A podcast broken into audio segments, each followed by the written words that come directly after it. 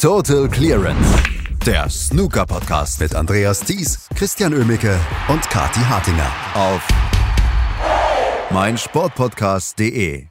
Es kommt einem so vor, als wäre jetzt eigentlich erst die Snooker-Sommerpause nach der Weltmeisterschaft gewesen. Wie lange ist das letzte Turnier bitte schon wieder her? Wir müssen ein bisschen über die aktuellen Geschehnisse sprechen, denn es ist, auch wenn im Prinzip auf dem Tisch nicht viel passiert ist, abseits des Tisches eine ganze Menge geschehen, was wir aufarbeiten möchten hier. Und wenn ich sage wir, dann meine ich natürlich unser Team von Total Clearance hier. Dazu begrüßt euch Christian Ömicke und bei mir Kathi Hattinger. Hallo Kathi.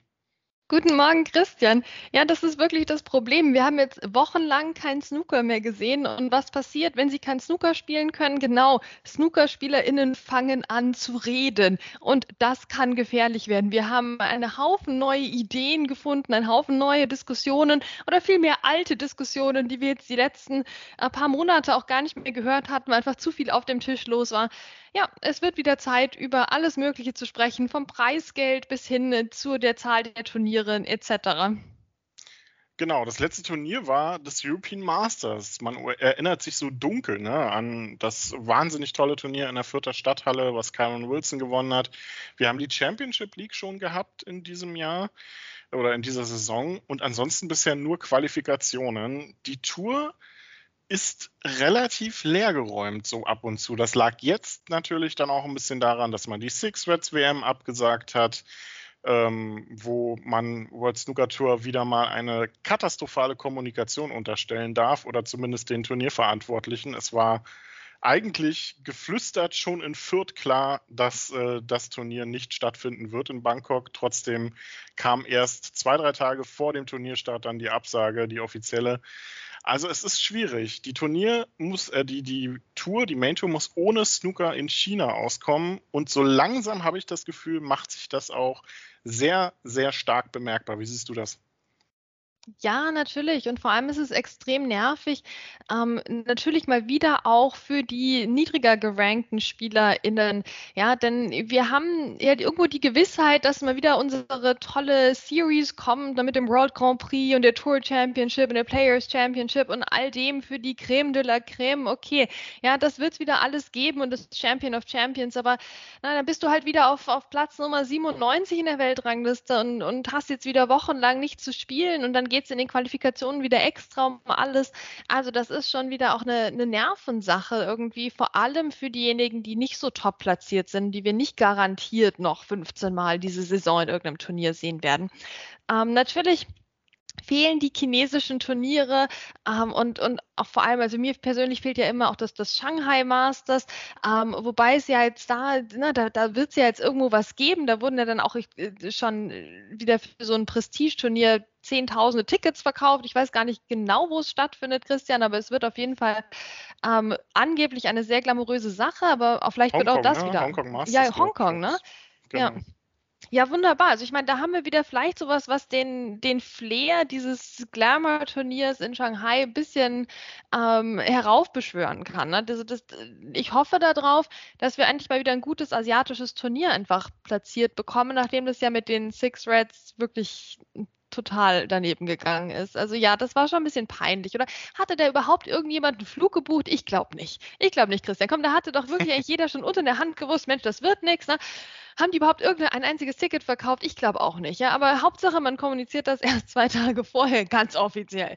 Ja, äh, gut. Na, was soll's denn? Aber es ist schon sehr, sehr schade, dass uns diese asiatischen Turniere fehlen. Gleichzeitig muss ich aber auch sagen, Christian, wir sind ja jetzt im gefühlten Jahr 15 der Pandemie. Ja, also das ist jetzt echt keine Überraschung, dass das nicht so klappt mit den chinesischen Turnieren und anderen asiatischen Turnieren, wie wir es uns vorgestellt hätten. Ähm, wir haben doch noch andere Austragungsorte da, also haben wir alle das kollektiv vergessen, dass wir mal tolle Turniere in Gdynia hatten, dass wir mal in Belgien in einem Freizeitpark waren, dass wir äh, in, in, in, in Sofia waren. Also ich, ich bitte dich, das Riga Masters, ja, also da könnte man doch irgendwas davon stattdessen hernehmen. Das ist doch nicht so, als hätte die ganze Welt verlernt, Snookerturniere auszurichten. Also, da wundere ich mich jetzt nach all den Jahren schon, dass einem da so die Kreativität ausgegangen ist.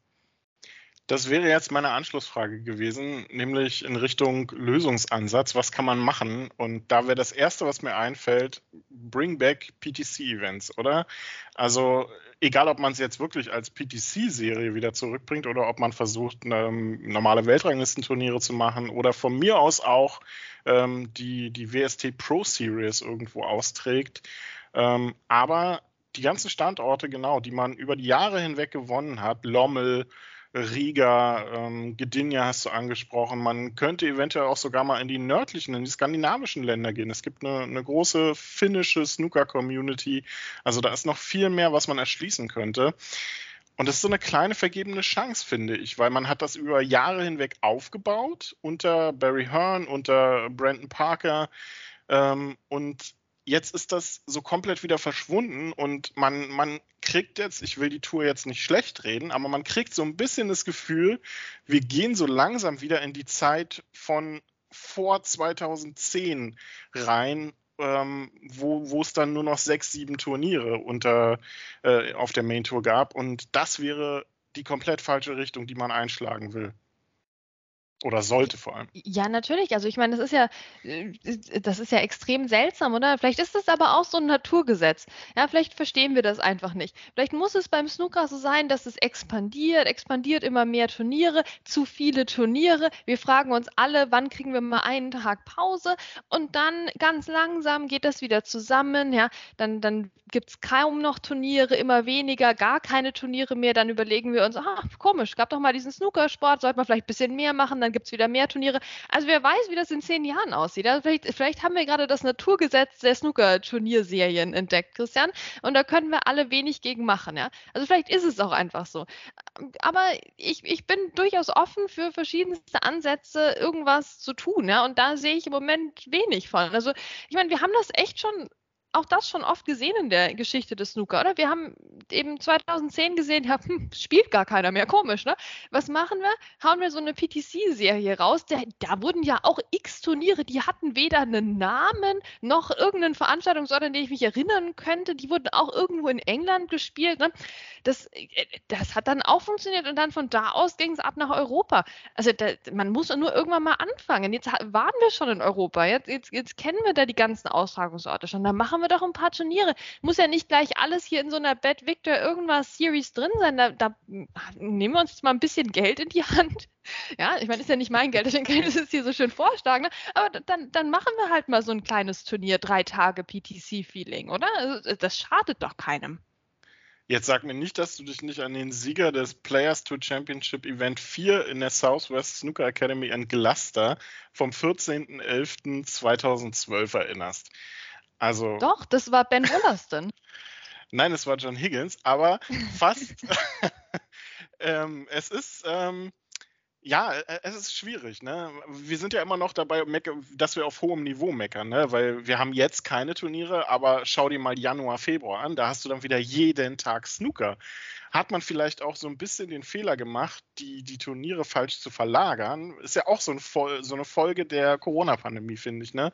Die chinesischen Turniere waren ja weitgehend dann immer so im ersten Drittel der Saison, mal abgesehen von den China Open, die immer vor der WM waren, aber ansonsten immer so im ersten Drittel der Saison. Das ist jetzt komplett weggefallen und alle Turniere, die das irgendwie hätten ausfüllen können, sind jetzt eigentlich auch im letzten Drittel der Saison wo eh schon so viel gespielt wird. Also vielleicht ist einfach der, der Snooker-Kalender auch etwas zu geballt auf Anfang des Jahres. Ja, das ist ein interessanter Punkt. Ich meine, wir denken mal an letzte Saison, wo wir das Turkish Masters hatten wir, das stand doch erst im September, oder täusche ich mich da? Das war doch erst im September, da konnte es da nicht stattfinden und dann wurde es ins nächste Frühjahr gelegt. Ja, vielleicht hätte man das mal wieder in September packen können jetzt. Also spricht ja jetzt nichts mehr dagegen, das um die Zeit abzuhalten. Das ist, schon, das ist natürlich auch irgendwo richtig und klar wird diese Saison doch auch nochmal schwieriger durch die komische Fußball-WM, die da vor Weihnachten stattfindet. Oder jetzt ist doch auch die UK Championship ein bisschen nach vorne gerutscht getauscht und all das. Also es ist ja schon ein bisschen seltsam auch. Also man muss schon mit vielem rechnen und mit vielem arbeiten. Das ist äh, deswegen ist es wahr, wir haben eine tolle Snookerphase, die noch auf uns zukommt, aber trotzdem so ein kleines Turnier jetzt in den letzten Wochen hätte uns schon irgendwie gut getan, damit wir ein bisschen in den Rhythmus reinkommen, damit die SpielerInnen auch in den Rhythmus reinkommen ähm, und äh, dass wir uns diese ganzen Diskussionen einfach ersparen. Also wir diskutieren jetzt hier, aber auch alle anderen haben ja schon darüber diskutiert also das hätte man sich einfach sparen können, indem man eine Woche irgendwas gespielt hätte, irgendwo. Ja, und also da frage ich mich schon, warum man in diese Diskussionen dann so reinläuft, die ja eben durchaus berechtigt sind, weil es ist ein bisschen seltsam gelaufen einfach. Ja, und jetzt, weiß ich gar nicht, womit wir am besten weitermachen, weil eigentlich den, den Übergang hast du gerade gegeben, denn Hauptsache es wird gespielt irgendwo. Es wurde gespielt, ne? Wir müssen über vielleicht zwei, drei Sachen explizit reden. Also Ross Muir, der das erste Q2-Event gegen George Pregner im Finale gewonnen hat, vielleicht jetzt nicht ganz so interessant, aber wir hatten das erste Frauen-Snooker-Turnier als Weltranglistenturnier auf amerikanischem Boden. Und leider hat es danach ein bisschen Shitstorm gegeben für die Siegerin, für Jamie Hunter. Ähm, unter aller Würde, was da abgeliefert wurde. Aber für Frauen-Snooker im Moment sind es eigentlich nicht so schlechte Zeiten, oder? Ja, natürlich. Ich meine, Microsoft hat das Turnier mit gesponsert. Ja, da, da, können sich die Herren aber mal warm anziehen oder auch die gemischte Tour. Ne? Hier mit, mit, mit Kazoo, die ja mittlerweile auch irgendwie noch pleiter sind, als sie es eh schon waren. Also da schaut das beim Frauensnooker doch besser aus und das haben wir natürlich zu verdanken dem, dem tollen Organisationsteam. Ne? Wir, haben, wir haben den Mert da am Start, wir haben die, auch die Diana Schuler am Start, die äh, wahnsinnig viel Zeit und Energie und alles da reinpacken, dass Frauensnooker Snooker so gut läuft, wie es jetzt läuft. Ähm, und dann war dieses Turnier in Seattle, meine Güte, vor schönster Kulisse. Ja, und dann kannst du nebenbei noch ein Sandwich mit Ranch Dressing essen, ähm, während du Snooker guckst. Also das wäre mein persönlicher Traum, ja. Also das ist ein absolut fantastisches Turnier gewesen. Natürlich auch das nicht einfach, weil viele der Teilnehmerinnen auch ähm, gar nicht ursprünglich aus dem Snooker kommen. Ja, also da war auch im Vorfeld die, die Sorge so ein bisschen, kennen die überhaupt den Dresscode quasi? Und wie, wie wird das alles laufen? Aber es lief bestens und es war ein hochklassiges Turnier, was eben am Schluss äh, Jamie Hunter gewonnen hat. Also ähm, herzlichen Glückwunsch dazu. Also die musste ja auch eben mit dem Jetlag kämpfen und dann leider im Nachhinein noch, noch mit vielen anderen völlig unnötigen ähm, Kommentaren, die da so absolut unterhalb jeder Gürtellinie auf sie zukamen. Also das äh, war natürlich leider nicht das Siegererlebnis, ne, was wir ihr alle gegönnt hätten nach diesem äh, Triumph da in Seattle bei, beim ersten wunderbar amerikanischen Snookerturnier. Also sehr, sehr schade, dass das mit so einem Beigeschmack enden musste.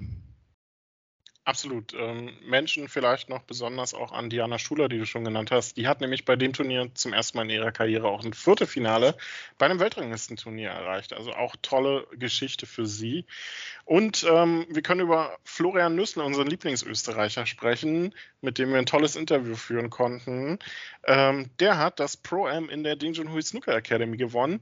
Also, ich weiß ja nicht, wie es dir geht, aber ich kann Turniere ja nicht ernst nehmen, wo der Flo nicht auf dem zweiten Platz landet.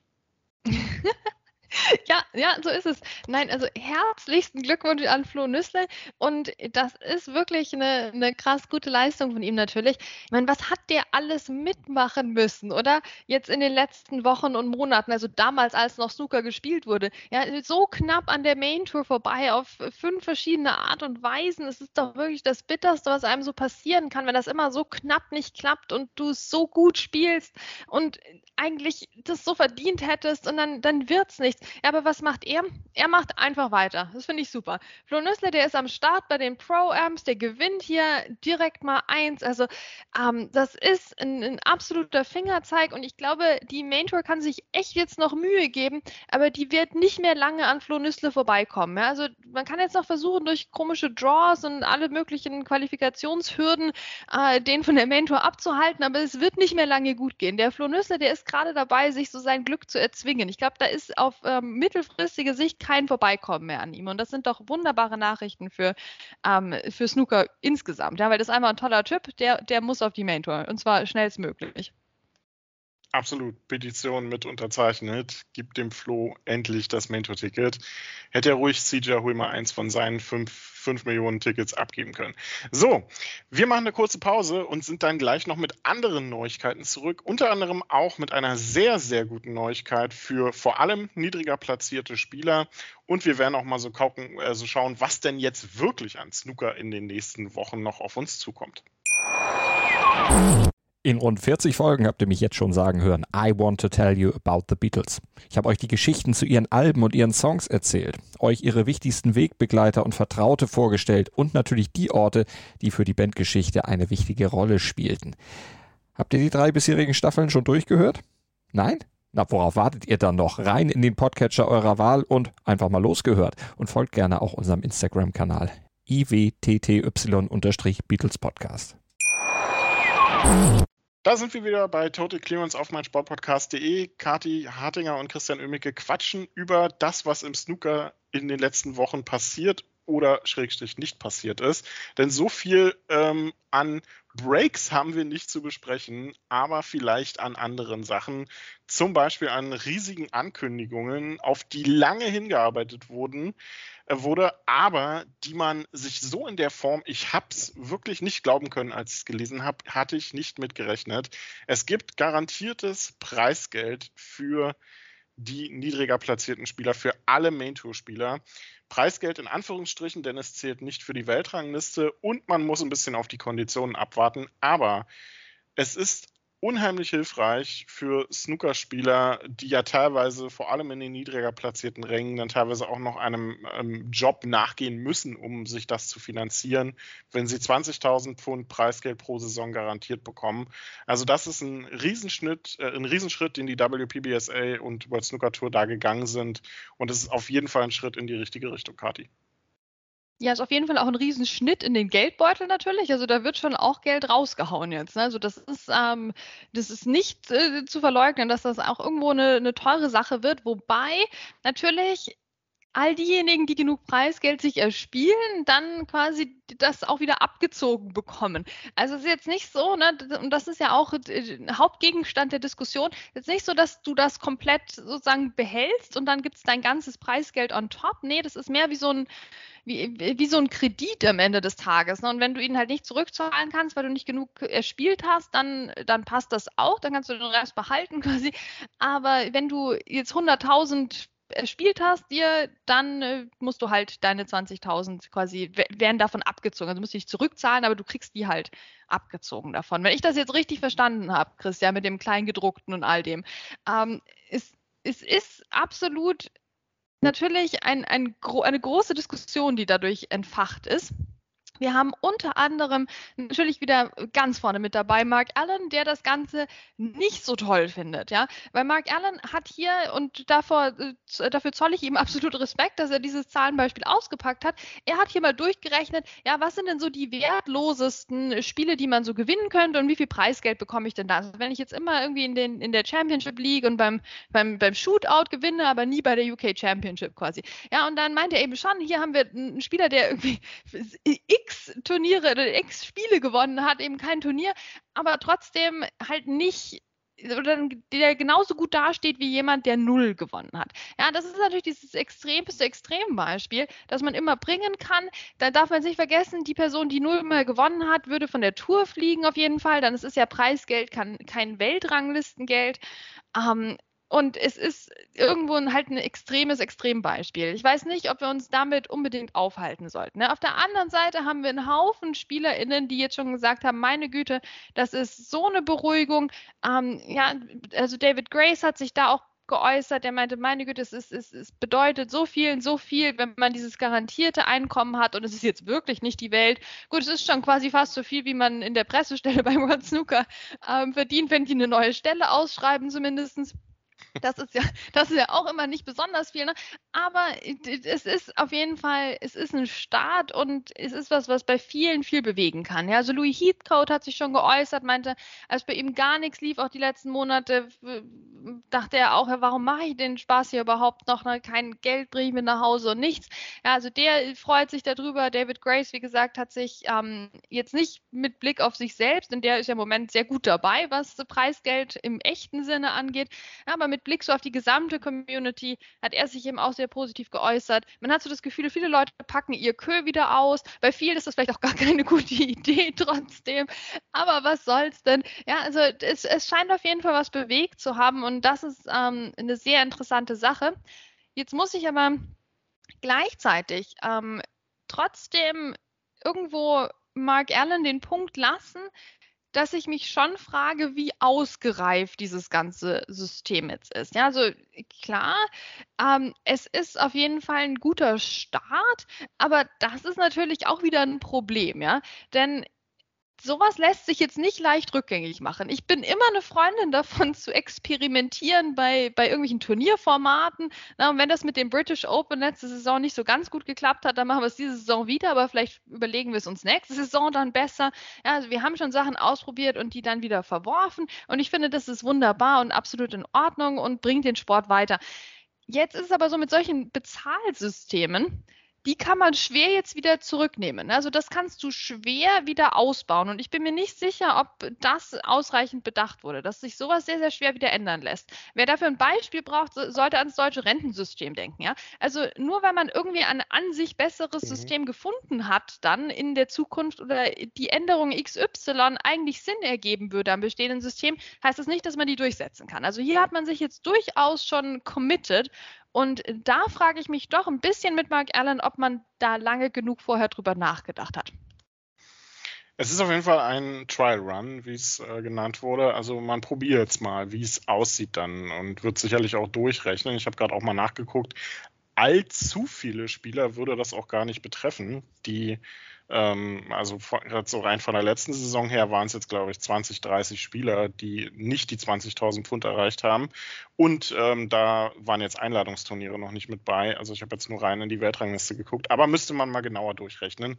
Wären äh, Leute, Finanzexperten, die etwas mehr verdienen als 20.000 Pfund ähm, wahrscheinlich irgendwie mal durchgerechnet haben. Ähm, aber zwar über zwei, über zwei Punkte würde ich gerne noch reden dabei. Und zwar zum einen über das Kleingedruckte, was du angesprochen hast. Denn was so ein bisschen unklar ist bisher ist, vor allem auch mir ist, ähm, bin ich jetzt allerdings, wenn ich diese 20.000 Pfund haben will, verpflichtet, jedes Turnier mitzuspielen? Das wäre so die Frage, die ich jetzt hätte, weil was macht man denn jetzt mit jemandem, der sagt, hm, hey, ich spare mir mal die Reisekosten zu dem und dem Ort, weil ich kriege ja dann vielleicht anteilig so 5.000, 6.000 Pfund aus dem Fonds dann, nennen wir ihn mal so. Ähm, solche Rechenspiele könnte man ja dann da aufstellen. Ähm, und die andere Frage wäre vielleicht, da, da gehen wir auf David Grace ein. Glaubst du, es ändert sich am Druck für die niedriger platzierten Spieler jetzt wirklich in dieser Hinsicht was, dass wir noch mehr Überraschungen auf der Main Tour sehen? Weil das ist ja auch so ein bisschen der Punkt von David Grace gewesen im Interview, dass er glaubt, dass die niedriger platzierten Spieler jetzt noch besser wären, weil sie weniger Druck da haben, in den Qualifikationen unbedingt gewinnen zu müssen. Ja, gut, also das weiß der David Grace bestimmt besser als ich, ne? Ähm, da, da, würde ich ihm einfach mal zustimmen. Also ich glaube, es bleibt noch genug Druck übrig, denn wie wir jetzt auch schon mehrfach gesagt haben, also was als Kleingedrucktes wirklich feststeht, ist, dass das natürlich für die Weltrangliste exakt null bringt. Das heißt auch für Tour Survival und so weiter, das besteht ja immer weiter. Ja? Und deswegen und, und, dieser Druck allein ist ja schon fast ungesund, möchte man sagen. Ja, und dann, dass dann dieser Existenz, diese Existenzangst mit dem finanziellen im Hintergrund noch wenigstens davon runtergenommen wird. Also ich finde, das ähm, kann man sich schon einfach als empathischer Mensch auch vorstellen, dass das einen großen Effekt haben kann. Und es wäre ja schön, wenn wir ein paar mehr Überraschungen hätten ob jetzt die Nummer 110 der Welt den Judd Trump dann plötzlich schlägt, bin ich mir, bin mir nach wie vor unsicher. Also die kriegen ja jetzt 20.000 Pfund und nicht jetzt irgendwie so einen Zaubertrank oder sowas. Ähm, trotzdem glaube ich, dass das an sich so diesem, wenn man sich für Snooker, und das ist ja die Grundsatzfrage, wenn man sich für Snooker abseits der Ränge 60 oder 64 interessiert, dann glaube ich, kann das eigentlich nur positive Auswirkungen haben. Ähm, weil eben mehr Leute das noch, noch mal versuchen mit der Main Tour etc. Ähm, und, und weil die Leute weniger Sorgen haben. Also ich glaube, das, das ist schon ein Punkt, den ich teilen würde, dass man dann vielleicht doch ein bisschen risikofreudiger spielt, auch wenn man gegen einen Top-Spieler zugelost wurde, ja, dass man vielleicht doch noch ein bisschen was versucht und dann wird vielleicht eben das Spiel von Ja Trump immer noch gewonnen, aber vielleicht äh, schafft die 110 der Weltrangliste irgendwie ein schönes 80er Break und dann noch ein Century hinterher und plötzlich steht es 2-0 und alle so, uh, ne, und Ja Trump muss sich dann anstrengen und sowas. Also das, das sind doch, das sind doch gute Sachen.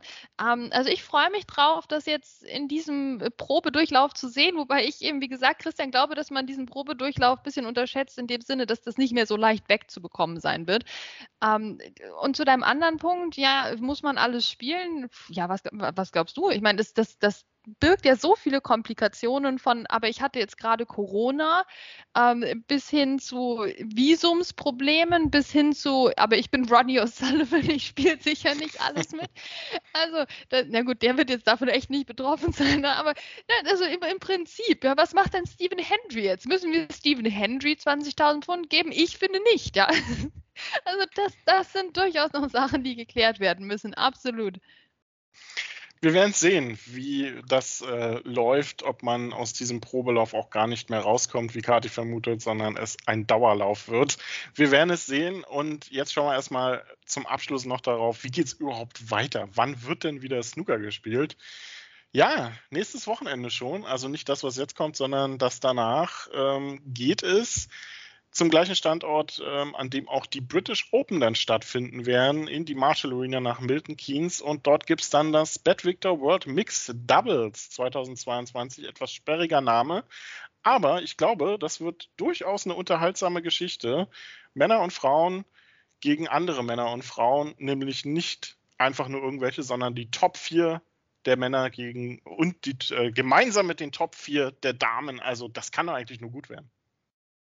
Oh ja, da haben wir einen Haufen tolle ähm, Kombinationen am Start. Ne? Also das wird richtig Spaß machen. Wir haben Ronnie O'Sullivan und Rianne Evans. Wir haben Judd Trump und Nyong Yi. Ähm, wir haben Mark Selby und Rebecca Kenner. Und wir haben Neil Robertson und Mink. Also das wer kann das vorhersagen, oder? Also wer kann das vorhersagen, Christian? Das, das wird richtig Spaß machen. Ähm, ich finde zwei Sachen besonders gut. Einmal, dass ähm, es nicht mit, mit abwechselnden Stößen, sondern mit abwechselnden Spielaufnahmen äh, quasi gespielt wird. Das heißt, wenn jemand im Break drin ist, darf die Person auch im Break drin bleiben. Das ist, äh, glaube ich, eine sehr gute Regelung. Ähm, und gleichzeitig finde ich es auch sehr gut, dass erstmal alle durchaus alle Matches komplett auch ausspielen. Ja? Weil also das wäre auch verschenkt, wenn man jetzt da irgend sowas macht und jeder spielt gar nicht gegen jeden und so. Also ich finde, das ist schon das, was am meisten, denke ich, Spaß bereiten wird. Und darum geht es ja bei dem Turnier am Ende des Tages. Ja? Also wir werden da jetzt nicht ähm, Vorhersagen treffen können, wer äh, nächster Weltmeister oder nächste Weltmeisterin wird, ja, basierend auf diesem Turnier. Aber wir werden, glaube ich, einen Haufen Spaß haben an dem Wochenende. Also wenn ich jetzt vor Ort wäre oder näher dran, sagen wir mal. Ich würde auf jeden Fall hingehen. Ich glaube, das wird eine riesen Gaudi und ich glaube, das ist auch das, was wir brauchen, um wieder reinzukommen mit Zucker. Oder ein bisschen Spaß jetzt hier. Genau, und nach dem Spaß geht dann der Ernst wieder los. Dann beginnen nämlich die British Open direkt am Montag danach mit ähm, allem, was Rang und Namen hat. Die Top 16 spielen ihre Qualifikationsmatches ja dann erst vor Ort. Ronnie O'Sullivan gegen Alex Rosenbacher unter anderem. Auch Lukas Kleckers hat die Qualifikation für dieses Turnier geschafft. In diesem Jahr dann ja mit angepasstem Format, was ich sehr gut finde, denn das Best of Five aus der letzten Saison war dann doch ein bisschen zu kurz. Und das war es jetzt auch erstmal von uns für heute mit der Aufarbeitung der letzten Wochen, Schrägstrich Monate. Ähm, wir sind dann spätestens ab Milton Keynes, spätestens ab dem British Open auch wieder dann natürlich für euch da und fassen das ganze Geschehen auf der Tour hier zusammen bei Total Clearance auf meinsportpodcast.de. Ansonsten danke fürs Zuhören. Abonniert uns überall, wo man uns abonnieren kann und folgt Kati und allem anderen, was mit Snooker zu tun hat, auf Twitter. Bis dahin. Total Clearance, der Snooker-Podcast mit Andreas Thies und Christian Oemicke auf meinsportpodcast.de.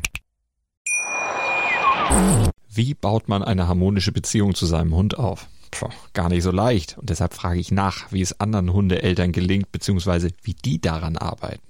Bei Iswas Dog reden wir dann drüber. Alle 14 Tage neu mit mir, Malte Asmus und unserer Expertin für eine harmonische Mensch-Hund-Beziehung, Melanie Lippisch. Ist was, Dog? Mit Malte Asmus. Überall, wo es Podcasts gibt.